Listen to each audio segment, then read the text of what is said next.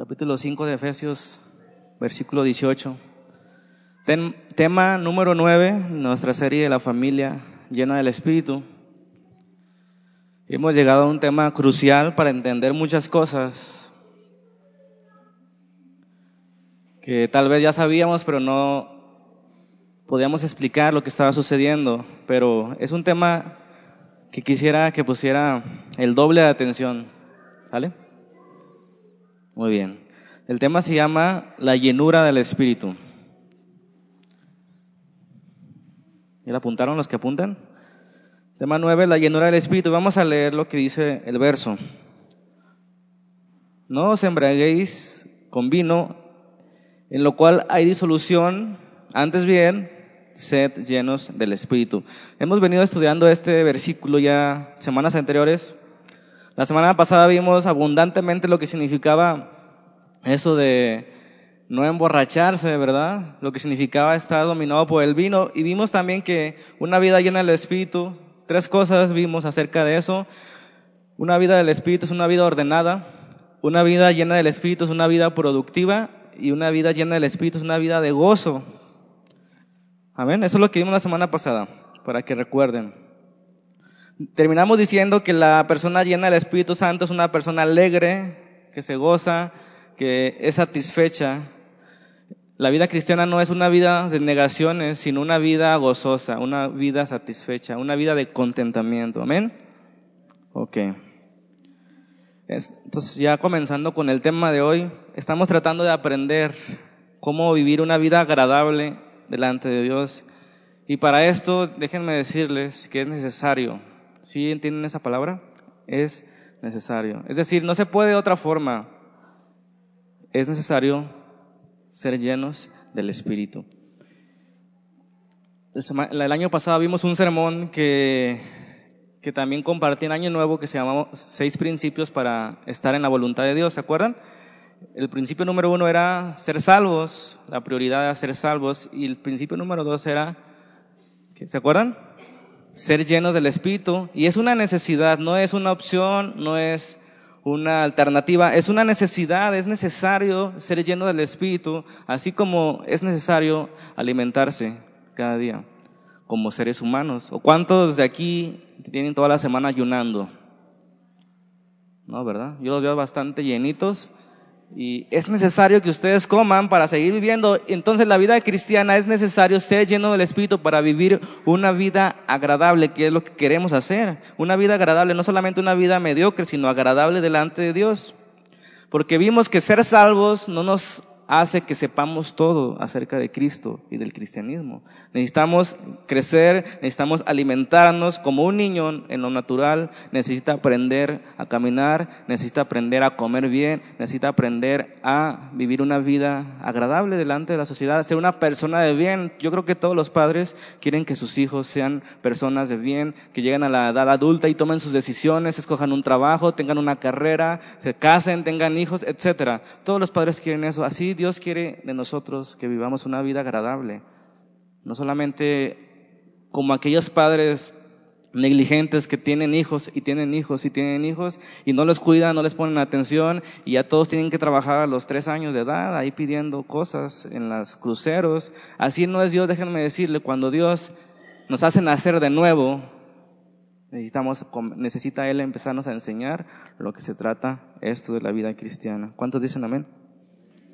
¿Cuál es la respuesta a todos nuestros problemas? Cuando nos evangelizan dicen, acepta a Cristo en tu corazón y todos tus problemas se resuelven.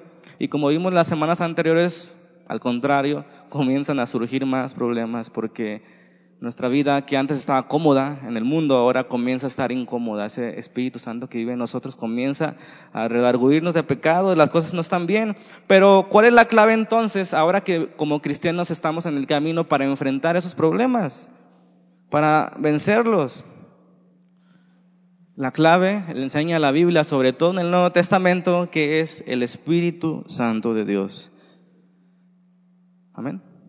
Zacarías dice, no es con fuerza, ni con espada, sino con el poder del Santo Espíritu Dios que podemos vencer las batallas. Es la clave el Espíritu Santo morando en nosotros. Sin Él no somos cristianos, así de, sencillo. Sin el Espíritu Santo no mora en nosotros, no somos hijos de Dios, no somos cristianos, no podemos perseverar. Perseveramos porque el Espíritu Santo vive en nuestras vidas. Por eso podemos caminar, por eso podemos ir adelante, por eso podemos esforzarnos porque el Espíritu Santo ya mora en nosotros. Jesús dijo, es necesario nacer de nuevo, o como se lee en el original griego, es necesario nacer de arriba, nacer del Padre, nacer de Dios. Es decir, ser convertidos, como lo narra Ezequiel, ¿verdad? Que nos quita el corazón de carne, perdón, corazón de piedra y pone un corazón de carne y pone a morar su Espíritu Santo para que podamos cumplir sus mandamientos. Entonces Pablo nos está enseñando en el capítulo 5 de Efesios que los problemas de la vida se resuelven con la llenura del Espíritu Santo. Y vamos a ver qué significa eso. Espero que nos quede un poquito más claro de lo que ya hemos aprendido en toda nuestra vida cristiana, pero hay como cierta confusión si buscarlo, si, esperarlo, cómo se manifiesta, etcétera. Vamos a, a ser claros hoy. ¿Cuáles son los problemas que comenzamos a enfrentar como cristianos? En primer lugar, comenzar a convivir unos con otros, ¿verdad que no es fácil? Sin la familia. Los hermanos siempre andan del chongo. Imagínense en la iglesia desconocidos que nunca lo has visto, tal vez que no te llama nada, tener que soportarse. La Biblia dice, soportense unos a otros, tener que aguantarse, soportar a los débiles, etcétera. No es algo sencillo comenzar a convivir juntos, ni tampoco es nada sencillo comenzar a educar a los hijos conforme a la palabra de Dios, como, como hemos visto semanas pasadas, ni tampoco es sencillo las mujeres sujetarse a sus esposos, ni tampoco es sencillo los hombres amar a sus esposas como Cristo amó a la iglesia. Estas cosas no son sencillas y no son fáciles a la hora que venimos a Cristo. Al contrario, tenemos que esforzarnos más porque tenemos una mente diferente, que podemos recibir la palabra de Dios con mansedumbre, que podemos atender, que podemos obedecer. Esa es la conversión, un corazón dispuesto para Dios. ¿Cómo se resuelven estos problemas? Repito, con la llenura del Espíritu Santo. Pero la llenura del Espíritu Santo, o una vida llena del Espíritu, como vimos la semana pasada, se trata de una vida de orden, de sometimiento, de alegría y de poder. Y solo es posible vivirla a través del poder del Espíritu Santo. ¿Cómo alguien llega a ser ordenado en su vida? ¿Cómo alguien llega a ser sometidos los unos a los otros? ¿Cómo alguien llega a ser un padre o una madre llena de espíritu o hijos llenos con, la, con el poder, a través del poder del Espíritu Santo. Eso es lo que Pablo nos está tratando de enseñar. Pero ahora debemos definir claramente que no nos quede ninguna duda qué significa ser lleno del Espíritu. Y los que tienen rato en el cristianismo se habrán dado cuenta que este tema de la llenura del Espíritu y este versículo en particular que estamos leyendo, desafortunadamente, se ha convertido en una controversia interminable, ¿sí? Y como siempre en los temas de controversia se crean partidos, izquierda, derecha, ultraizquierda, ultraderecha. Y el chiste es tratar de encajar en uno. A veces se pierde la perspectiva de que queremos agradar a Dios, no queremos ser del partido de la izquierda, no queremos ser del partido de la derecha. A veces los presbiterianos tendrán razón en algunos temas, a veces los bautistas y en algunas otras ocasiones los pentecostales.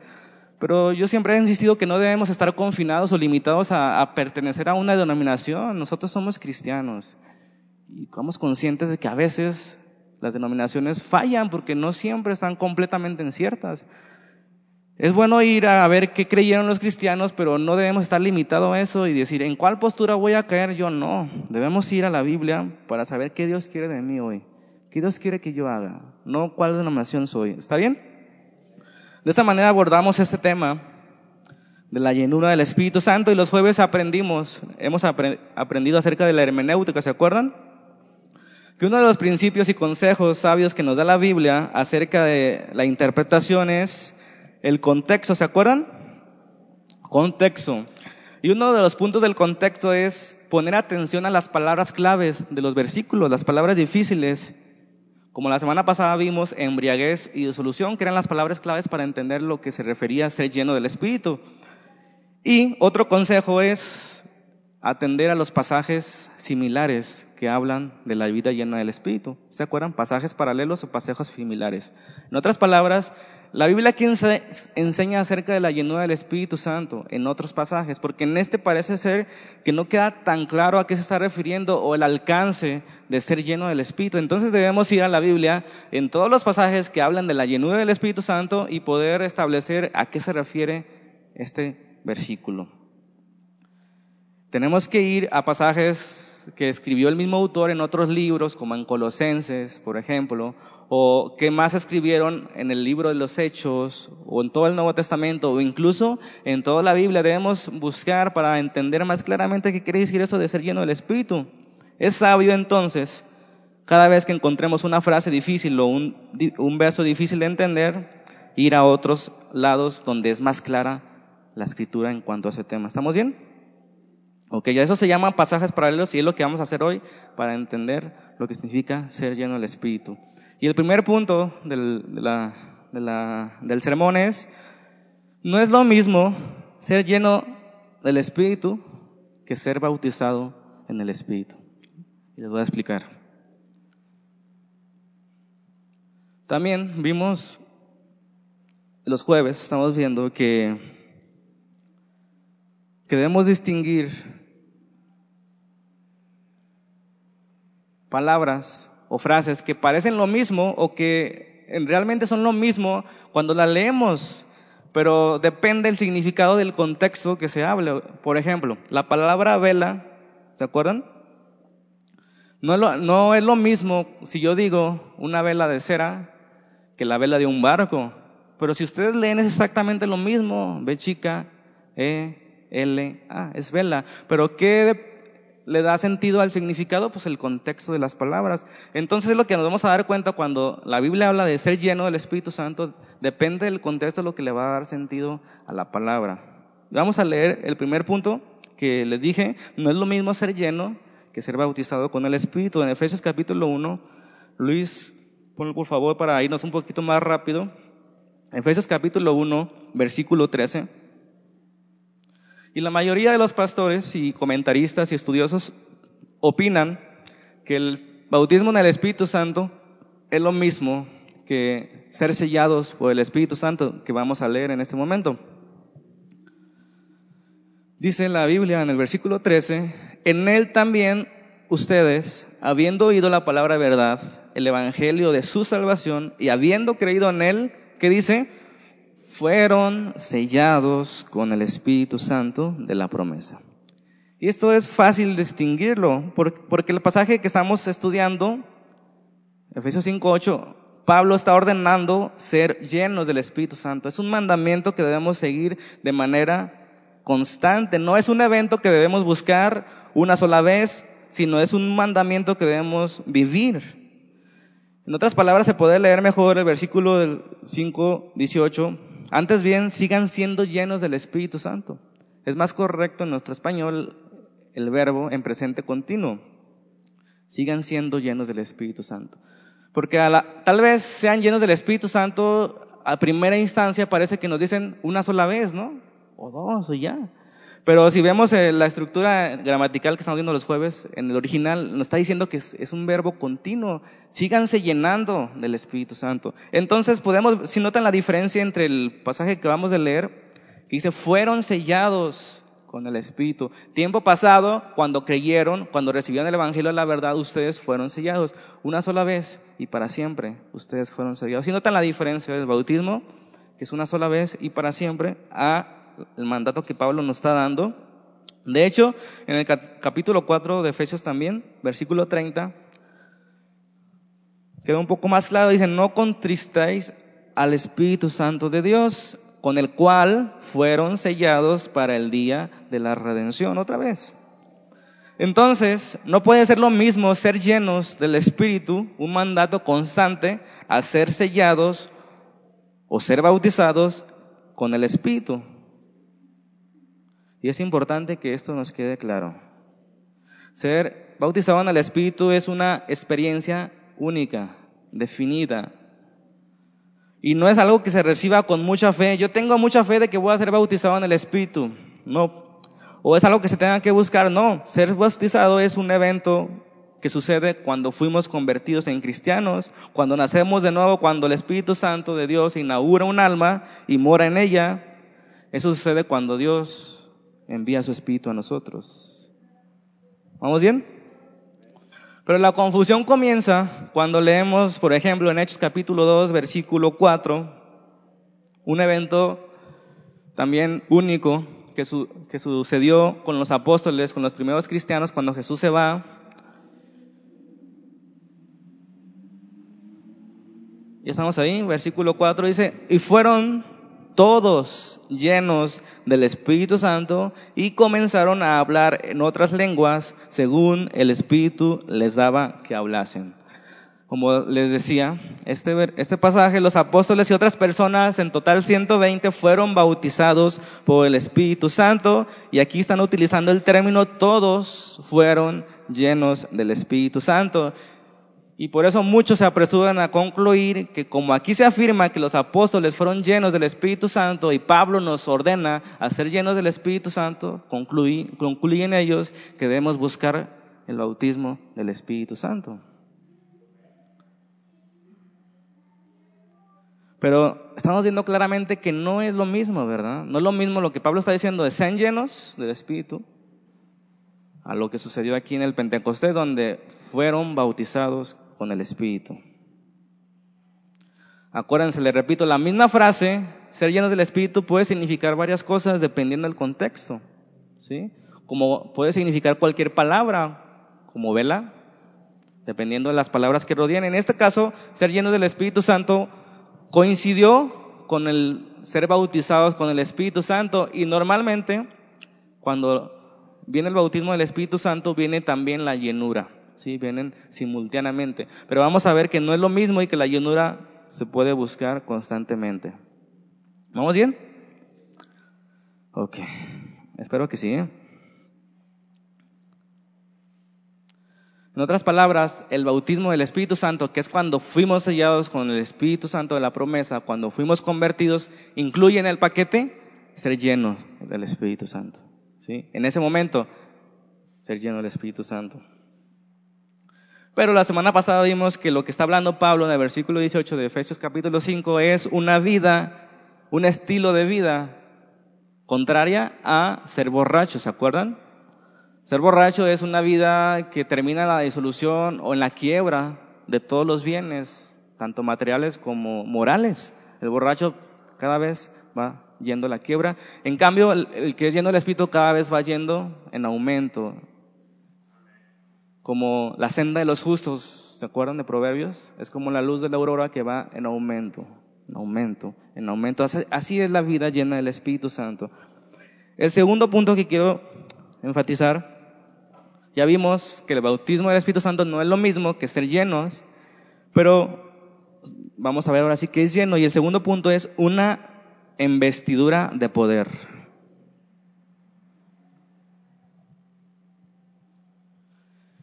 Y aquí es donde les decía que debemos comenzar a estudiar detalladamente toda la Biblia acerca de lo que dice de la llenura del Espíritu Santo.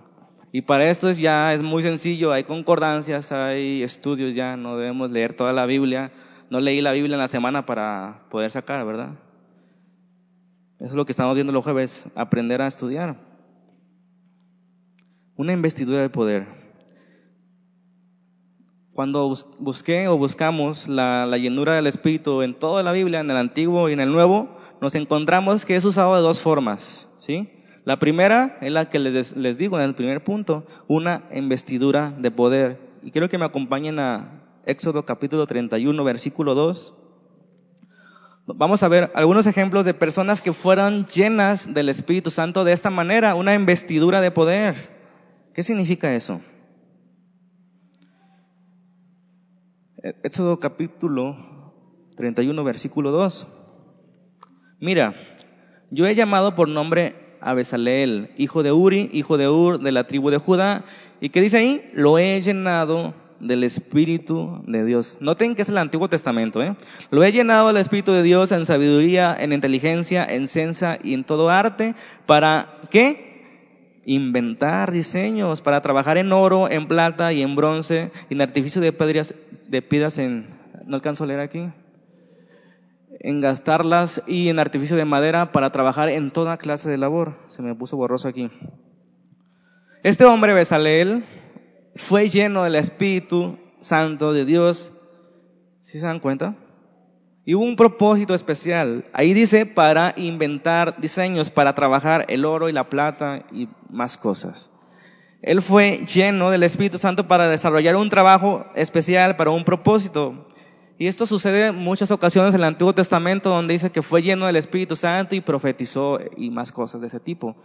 Es una investidura de poder que viene de vez en vez cuando Dios así lo decide y aumenta la capacidad. Si se dan cuenta, no, ser lleno del Espíritu no es perder el control. Es al contrario, aumentar la capacidad, en, en este caso para inventar diseños, para trabajar el oro. Él sabía trabajar el oro, pero Dios lo llenó para que fuera mejor en eso. Ese es el primer punto. También lo vemos en Lucas capítulo 1, versículo 15, ya en el Nuevo Testamento. En el caso de Juan el Bautista, cuando es una, es una profecía de Juan el Bautista, dice, versículo 15, porque será grande delante de Dios, no beberá vino ni sidra, y será que lleno del Espíritu Santo, aún desde el vientre de su madre, y hará, ahí está, hará, que muchos de los hijos de Israel se conviertan al Dios de ellos. Aquí vemos un caso especial y peculiar. Juan el Bautista fue lleno desde el vientre de su madre, ¿para qué? Para el trabajo que Dios le había encomendado. ¿Cuál trabajo? De preparar el camino al Señor, ni más ni menos, ¿verdad?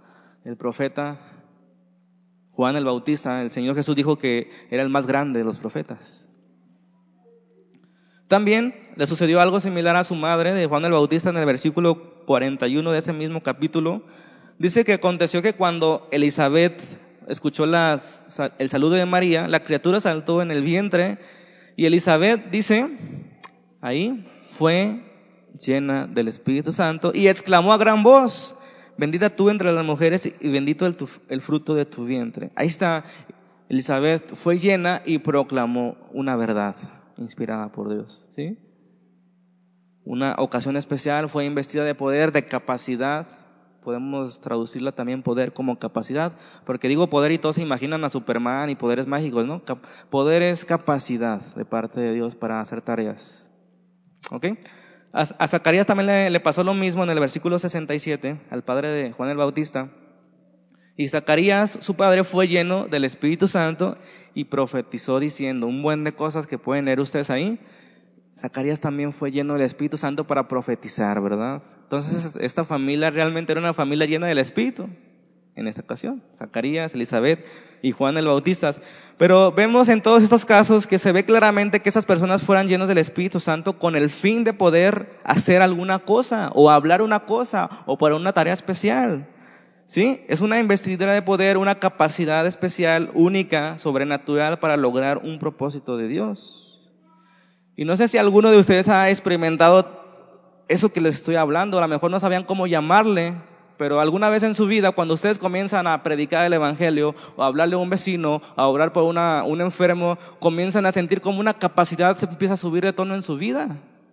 En ese momento comienzas a hablar cosas que nunca pensaste hablarlas, y de esa manera como las estás hablando, con esa autoridad, con esa fluidez, y esa es la llenura del Espíritu Santo en el punto este de la capacidad, ¿sí?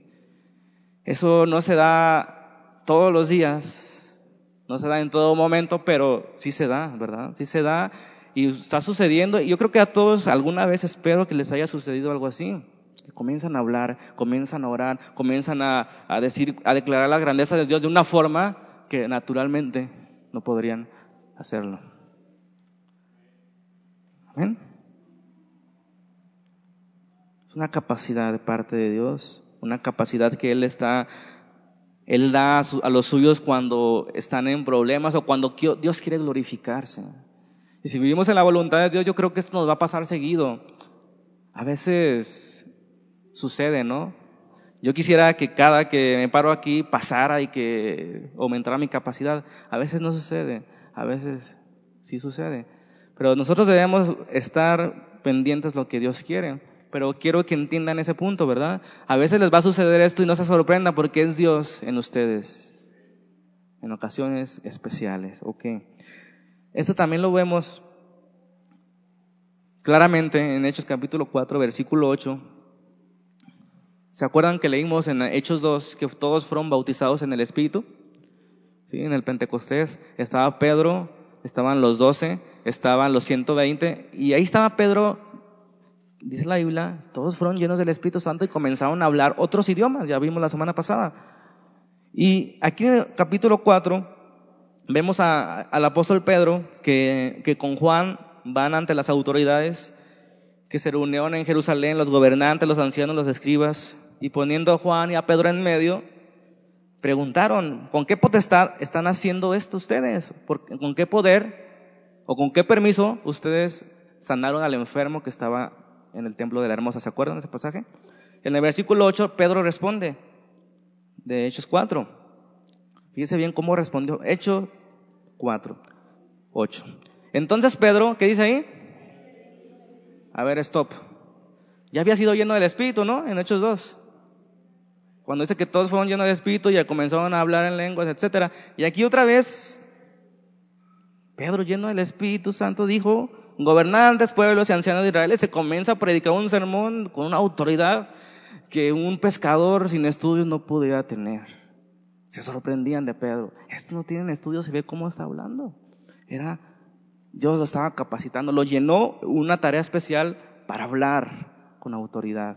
Y si notan la diferencia con el bautismo del Espíritu Santo que sucedió una vez al principio de la conversión, con la llenura del Espíritu Santo, en el punto uno, porque son dos aspectos que vamos a ver, que es capacidad para hablar. Comienza Pedro a predicarles con autoridad, fue capacitado de una manera que él no podría hacerlos con sus propios medios.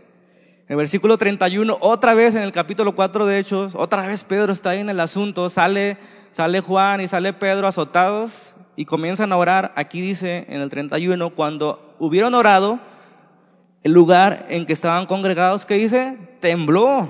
Y todos, todos, incluido Pedro, que ya había sido llenado dos veces, fueron llenos del Espíritu Santo. ¿Para qué? Para hablar con de nuevo la palabra, porque dicen, tenemos miedo porque acaban de azotar a Pedro y a Juan, pero nosotros queremos hablar, Señor, danos la capacidad de enfrentar las cosas con de nuevo, con convicción. Es importante entonces ir entendiendo que la llenura del Espíritu Santo es para un propósito, no es para sentir cosas simplemente, es para un propósito y ese propósito casi siempre es glorificar a Dios o predicar la palabra, orar por los enfermos, sanidades, profecías, etcétera. Para eso la llenura del Espíritu Santo no es simplemente para sentir cosquillas, ¿verdad? Vamos, aprendiendo qué es la llenura del Espíritu Santo. Entonces queda claro que en este caso que estamos leyendo es una capacidad especial para un propósito especial. Una y otra vez las personas pueden ser llenas del Espíritu Santo cuando viven en la voluntad de Dios para realizar tareas específicas. Son llenos de capacidades sobrenaturales. Es importante lo que estoy diciendo. Cuando estás en la voluntad de Dios, eres constantemente llenado de poder, de capacidad. Ahí estaban los 120, después eran 4000 y después un montón que no pudieron parar y todo el mundo se llenó de cristianismo. El mundo antiguo del imperio romano, ¿verdad? Después todo se fue degradando, pero esos hombres eran capacitados sobrenaturalmente por el Espíritu Santo de Dios para hablar para profetizar, para predicar el Evangelio, para poder morir por Cristo. Y el cristianismo se iba expandiendo, porque eran llenos del Espíritu Santo. Eso no le sucede a las personas que no están en la voluntad de Dios, mucho menos a las personas que no son hijas de Dios. Pero les tengo una noticia.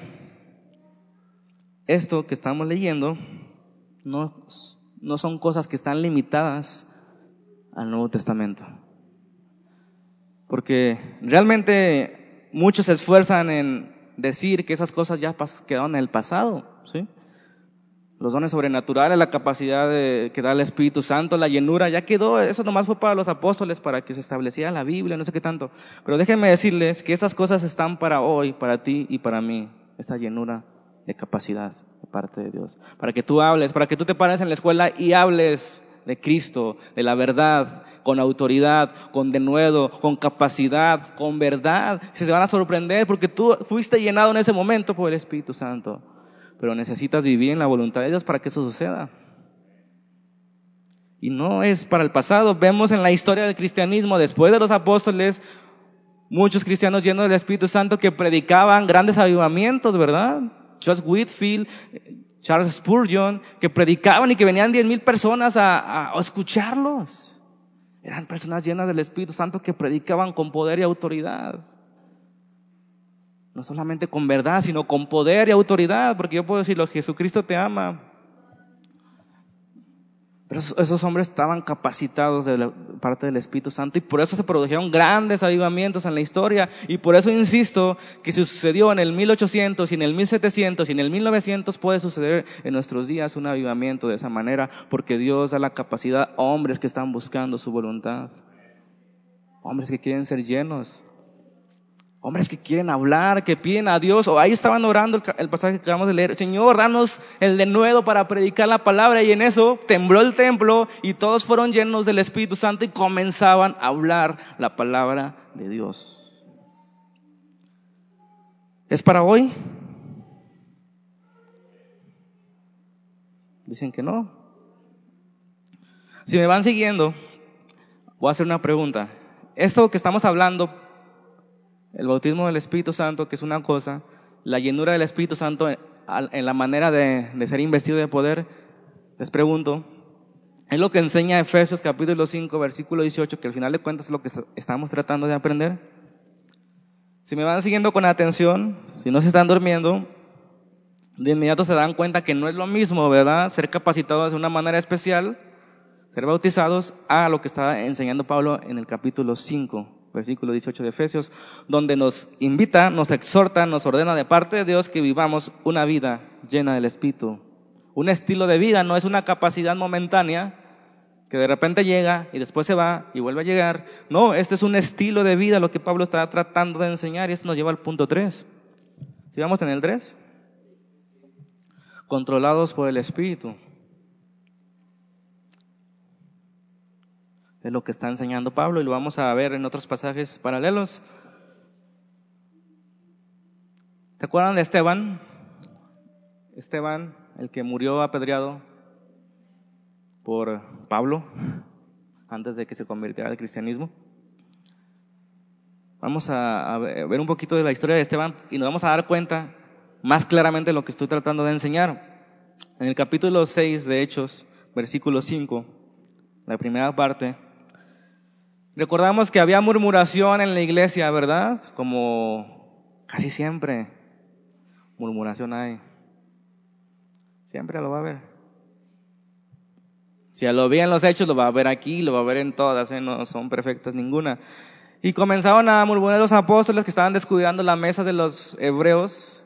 Y entonces ellos decidieron llamar a siete hombres que les llamaron diáconos para poder atender las necesidades de la gente. Y en el 5 dice, agradó la propuesta a toda la multitud y eligieron, ¿qué dice?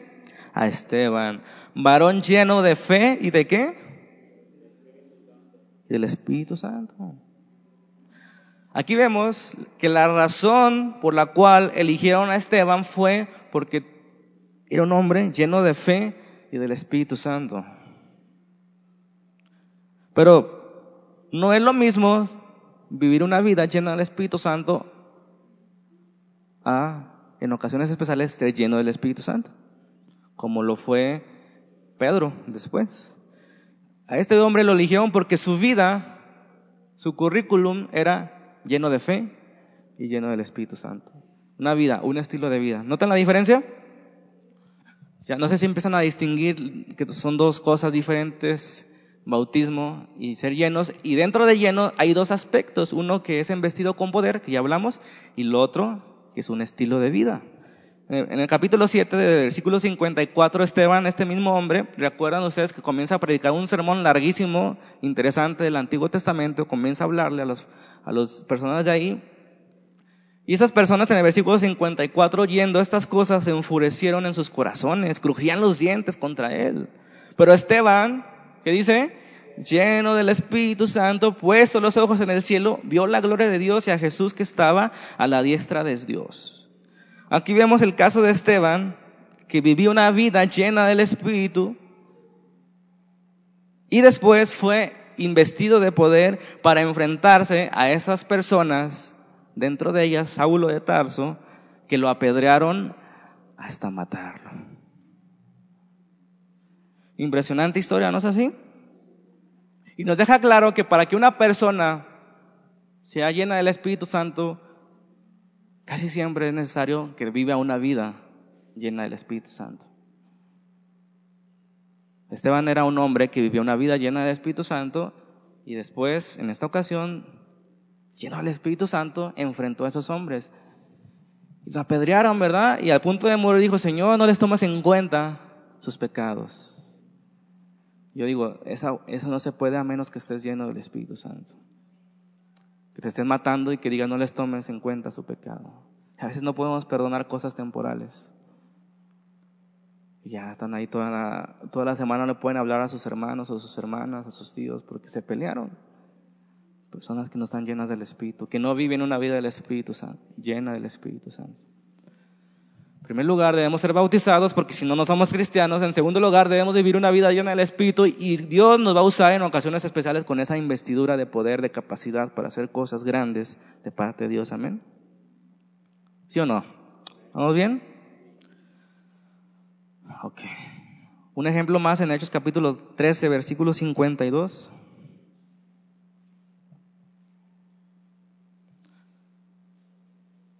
Los discípulos estaban llenos de gozo y qué? Y del Espíritu Santo. Claramente se ve que era un estilo de vida de la primera iglesia. Llenos de gozo y llenos del Espíritu Santo. A veces nos preguntamos, ¿qué está sucediendo en la, actualidad en la iglesia? ¿Por qué no vemos cosas grandes? ¿Por qué no hay milagros? ¿Por qué no hay sanidades? ¿Por qué no hay esto? ¿Por qué no hay una vida poderosa de los discípulos de Cristo? Porque ustedes son discípulos de Cristo también. ¿Por qué no hay eso? Porque no hay vidas llenas del Espíritu. Y por lo tanto tampoco hay llenuras, o sea, investimientos de poder, de capacidad, tan seguidas como debería haberlas.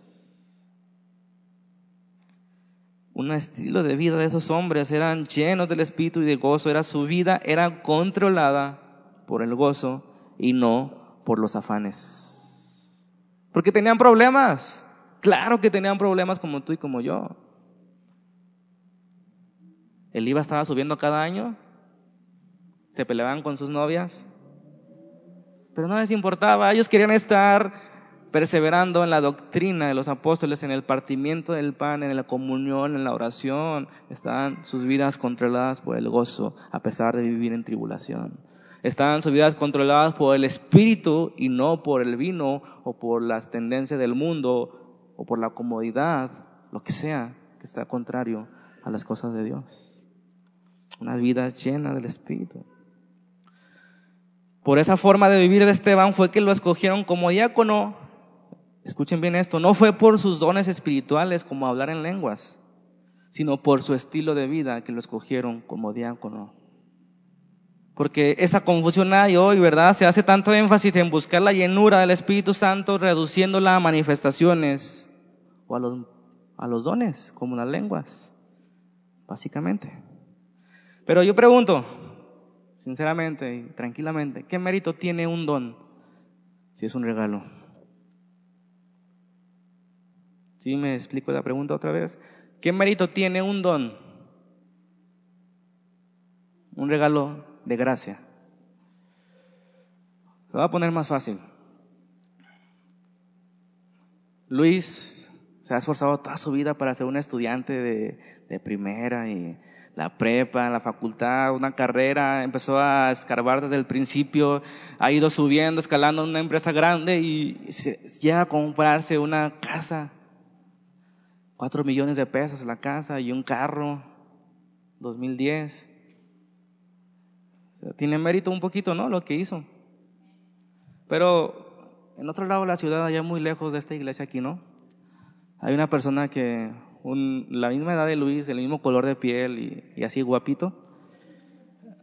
Su padre le regaló una casa de 10 millones de pesos y un carro último modelo. Eso fue un don inmerecido, ¿se dan cuenta? Y el de él fue trabajo. Yo pregunto, ¿qué mérito tienen los dones? Son regalos de Dios. No sé si me, captan el punto. En cambio, una vida llena del Espíritu es un proceso de lucha, de abstinencia, de esfuerzo, de estar aprendiendo de Dios, de estar viviendo una vida piadosa, de apartarse del pecado para llegar a una plenitud, a un gozo. Esa es lo que Dios quiere. Una vida llena del Espíritu. Los dones son otra cosa que después vamos a ver estamos hablando de, qué está hablando aquí en, en Efesios capítulo 5. Dios ha transformado la vida, ¿verdad? Esa persona llena del Espíritu alcanza una madurez, una plenitud. Y eso, les repito, no es una cosa de un instante. A ver, vamos a orar para que seas lleno del Espíritu. No es así las cosas. Es una vida cambiada, transformada por el Espíritu Santo de Dios, sí, pero es un, proceso constante, perseverante, oración, palabra. No es de que llore por ti. Noten la diferencia.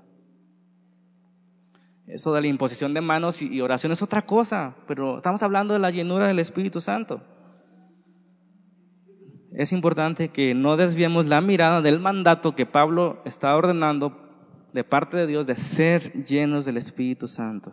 Que según el contexto que estamos estudiando no tiene nada que ver con los dones, no tiene nada que ver con sentir bonito, sino tiene que ver con un estilo de vida que cuesta. La vida cristiana cuesta. Cuesta. Que no les mientan, que no les digan otras cosas. Cuesta ser cristiano. Pero Dios nos ha dado la capacidad, Dios nos ha dado el Espíritu Santo para transformarnos, para encaminarnos a su perfecta voluntad. Los dones, las emociones tienen su parte en la vida cristiana, pero aquí no está hablando de eso. La llenura del Espíritu no habla de emociones y no habla de dones. Un don es un regalo y no tiene nada que ver con vivir una vida llena del Espíritu, una vida controlada por el Espíritu, una vida dirigida con el Espíritu. Los Corintios, un ejemplo, un botón, los Corintios, una iglesia desordenada, había murmuraciones, había divisiones, yo soy de Pablo, tenían todos los dones que puedan imaginarse, pero son dones, son regalos, no tienen nada que ver con una vida llena del Espíritu, ordenada en sometimiento, en gozo. Amén. Martin Leo Jones dice al respecto de eso, de esa diferenciación. Es uno de mis predicadores favoritos que ya murió. Dice, de esta manera hemos llegado a establecer otro punto. Un hombre que es lleno del Espíritu Santo puede repetidamente ser lleno del Espíritu Santo para un propósito especial. ¿Está bien? Eso quedó claro, ¿no? Una persona que fue lleno del Espíritu Santo hoy puede ser lleno del Espíritu Santo mañana y pasado mañana para un propósito especial de Dios. No pierdan de vista que la llenura del Espíritu Santo es para un propósito para Dios, no para ti. Los dones son a veces para ti, a veces para la iglesia, pero la llenura del Espíritu Santo es para un propósito especial de parte de Dios. No se embriaguen con vino, sino sed llenos del Espíritu Santo. Es importante leer cómo se lee, valga la redundancia en el griego, el verbo ser llenos, porque les repito, es importante ver la intención del autor, que fue Pablo. Y el verbo está en presente continuo. ¿Saben qué es presente continuo? Sí, ¿verdad? Sí saben todos, todos saben qué es el presente continuo. Sigan siendo llenados del Espíritu Santo. No es una vez. Sigan siendo controlados, sigan siendo dirigidos. Así como el vino controla las mentes, la voluntad, el corazón de las personas, así ustedes sean dominados por el Espíritu Santo. Entonces, si este, este mandamiento de ser llenos constantemente es un mandamiento, no se está refiriendo a una experiencia, ¿verdad? Ni a una investidura de poder, más bien, como dijimos, como Esteban, como Pablo también y Bernabé, se describe en la Biblia que fueron hombres llenos del Espíritu Santo hombres que vivían una vida llena del Espíritu Santo, hombres que estaban dirigidos en todo lo que hacían por el Espíritu Santo.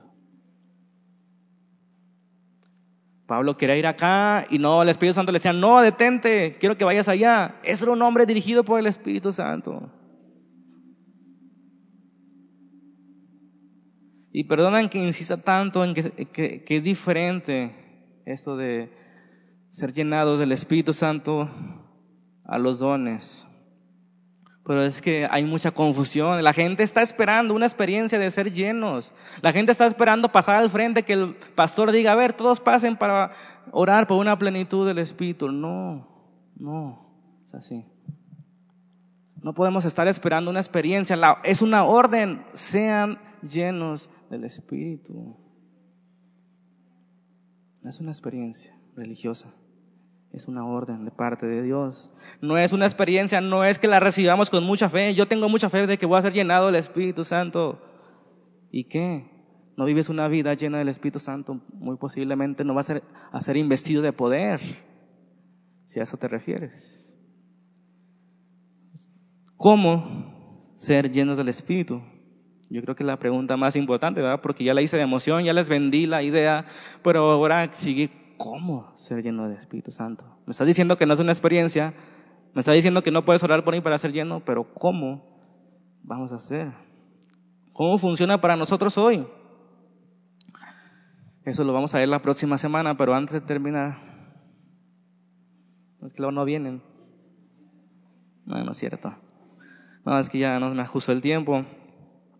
Algo clave que debemos entender o, tener en cuenta es que el Espíritu Santo de Dios no es un líquido. Parece tonto lo que estoy diciendo, pero suele haber confusión.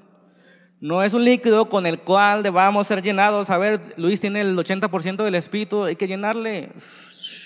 No es como ir a la gasolinera a ser llenado de gasolina, no, así no es la llenura. El Espíritu Santo no es un líquido.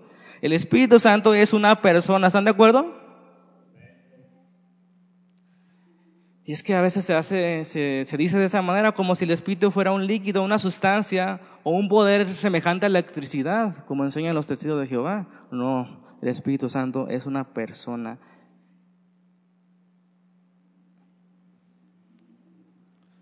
Pero eso de derramarse, de ser llenos, ¿cómo? ¿Verdad? O sea, ¿cómo? O sea, ¿cómo? ¿Cómo ser llenos y cómo que el Espíritu se derrama?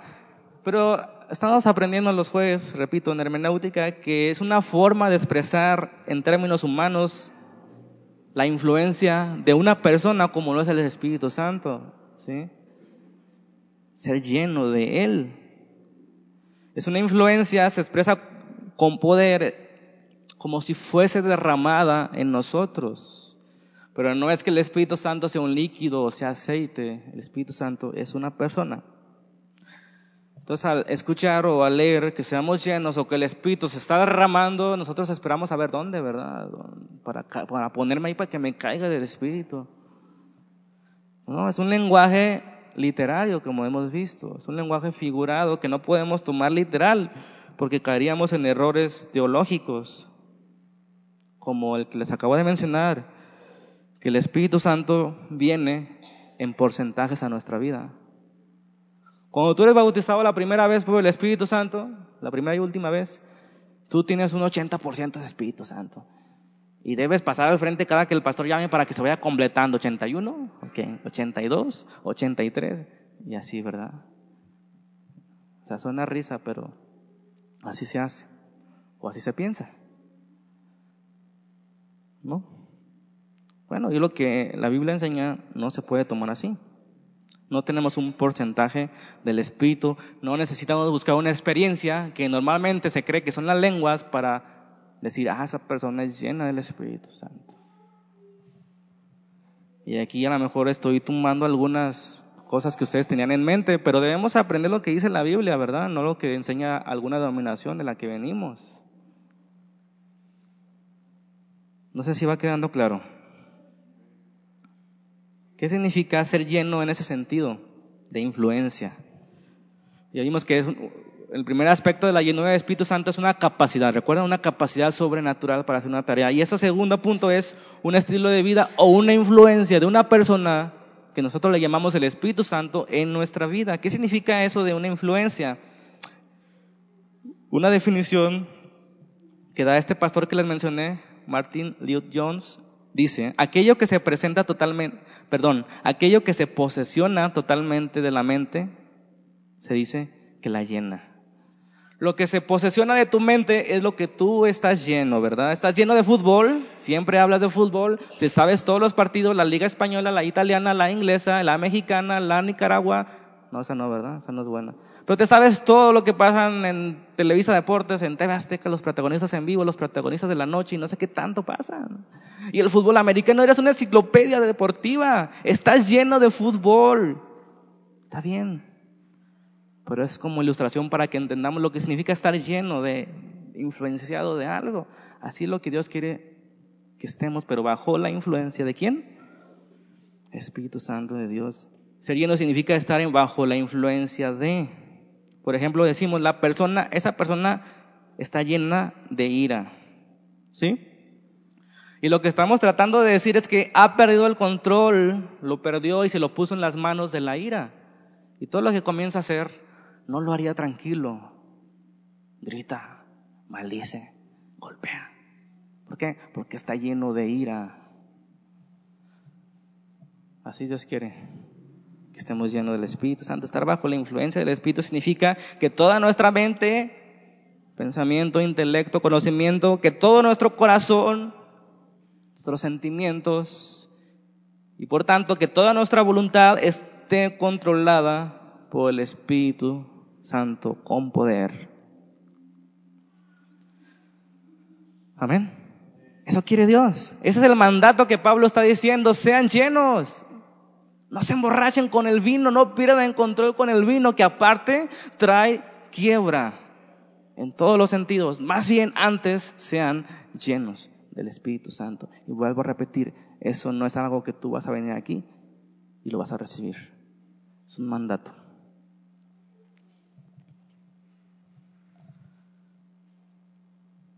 Pero ¿cómo es posible? La pregunta surge otra vez. ¿Cómo una persona puede ser llena del Espíritu Santo?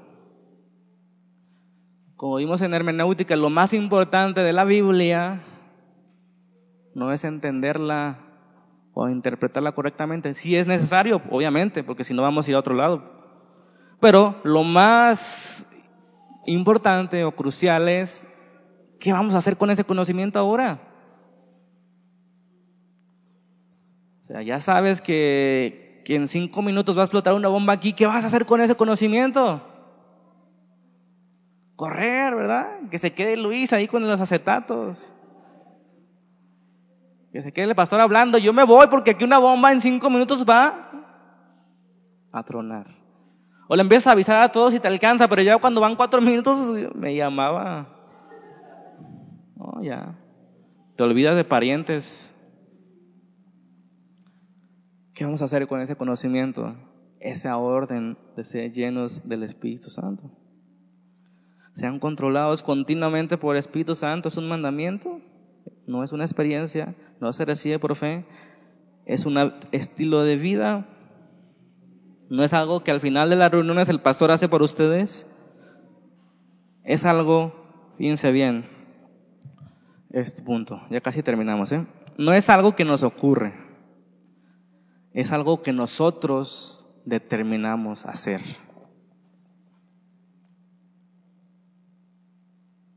¿Sí está bien? Escuchen bien.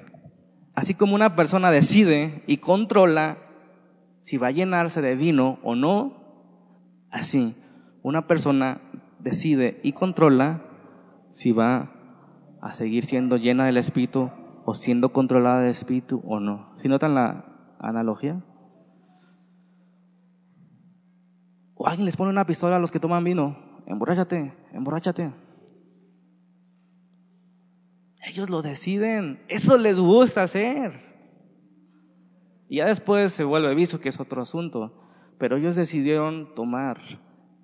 Ellos decidieron llenarse de vino. No importa que terminen en calzones, ellos quieren disfrutar de la vida.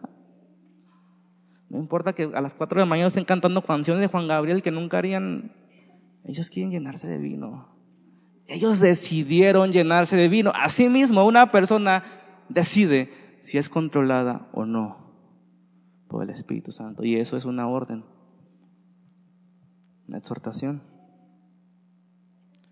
Lo que vimos en el, en el Pentecostés con los discípulos fue una experiencia, el bautismo, ¿verdad? Ellos supieron lo que sucedió, supieron que comenzaron a hablar en, otros idiomas, en 15 idiomas diferentes, y las, grandezas de Dios se, se, proclamaban. Lo que ocurrió en Hechos 10 con Cornelio también, cuando su casa fue llena del Espíritu, fue una experiencia y todos estaban conscientes de ellos. En Samaria después, en, más bien antes, en Hechos 8 también sucedió eso, una llenura, el bautismo del Espíritu Santo, ¿verdad? Pero eso no, lo podían controlar ellos. El Espíritu Santo decidió derramarse ahí y llenarlos a todos. Pero una vida llena del Espíritu sí la controlas tú. Tú decides si eres lleno, si eres controlado por el Espíritu o si eres controlado por el afán. Tú decides si eres controlado por el espíritu o si eres controlado por las tristezas, por las dificultades. Uno decide. En otras palabras, debemos poner manos a la obra en este mandamiento. No es una opción, no es una promesa de que vamos a ser llenos, es una orden. ¿Está claro? No tenemos el poder para determinar si vamos a, vamos a nacer de nuevo o no, pero sí tenemos el poder para determinar si vamos a ser dirigidos por el Espíritu Santo o no, y ese es el punto. Entonces, si tenemos deseos de ser llenos del Espíritu Santo, debemos hacer ciertas cosas que si Dios lo permite, la semana pasada lo veremos con detalle. Voy a terminar con un resumen de lo que vimos hoy. No es lo mismo ser lleno que ser bautizado del Espíritu. Ser bautizado por el Espíritu se trata de una experiencia definida, no es algo que se reciba por fe o que se tenga que buscar, es algo que Dios hace, ser bautizado. El bautismo con el Espíritu incluye en el paquete ser lleno del Espíritu.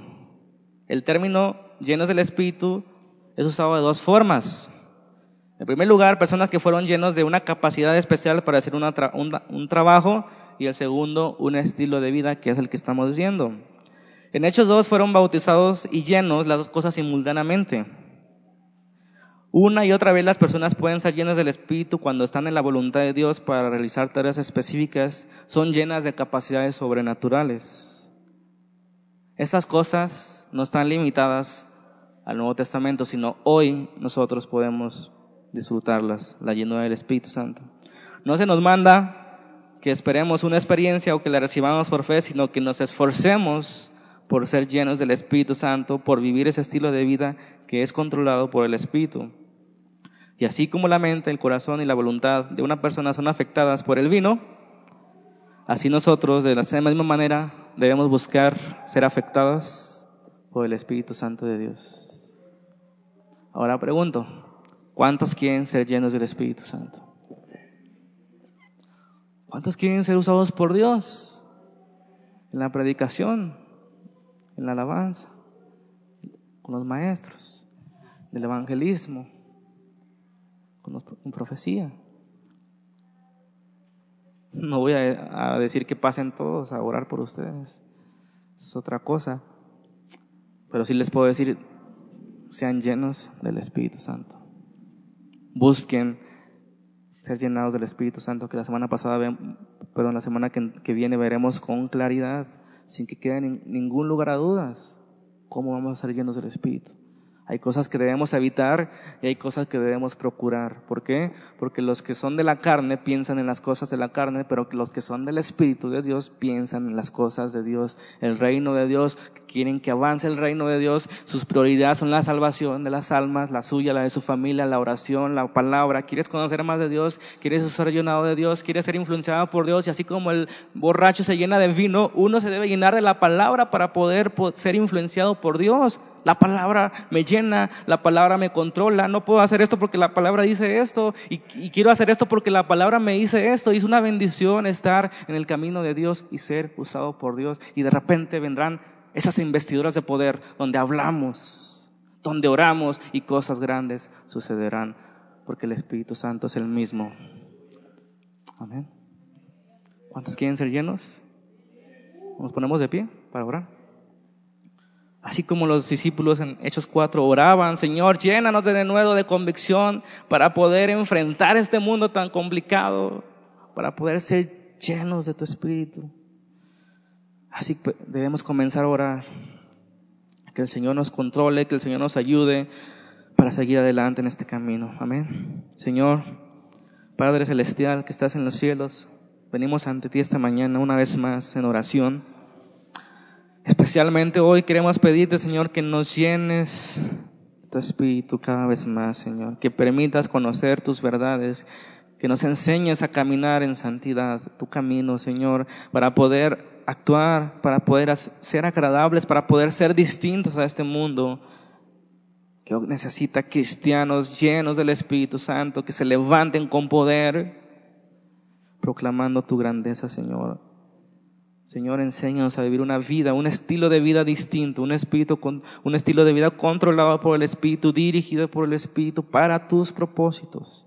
Señor, llénanos cada vez más, que haya esas llenuras de capacidad, que haya esa vida cada vez caminando más a un lado de ti, Señor, en tu verdad, en tu palabra, perseverantes en la oración, constantes en la oración y poder, Señor, ser una familia a final de cuentas que es llena de tu Espíritu.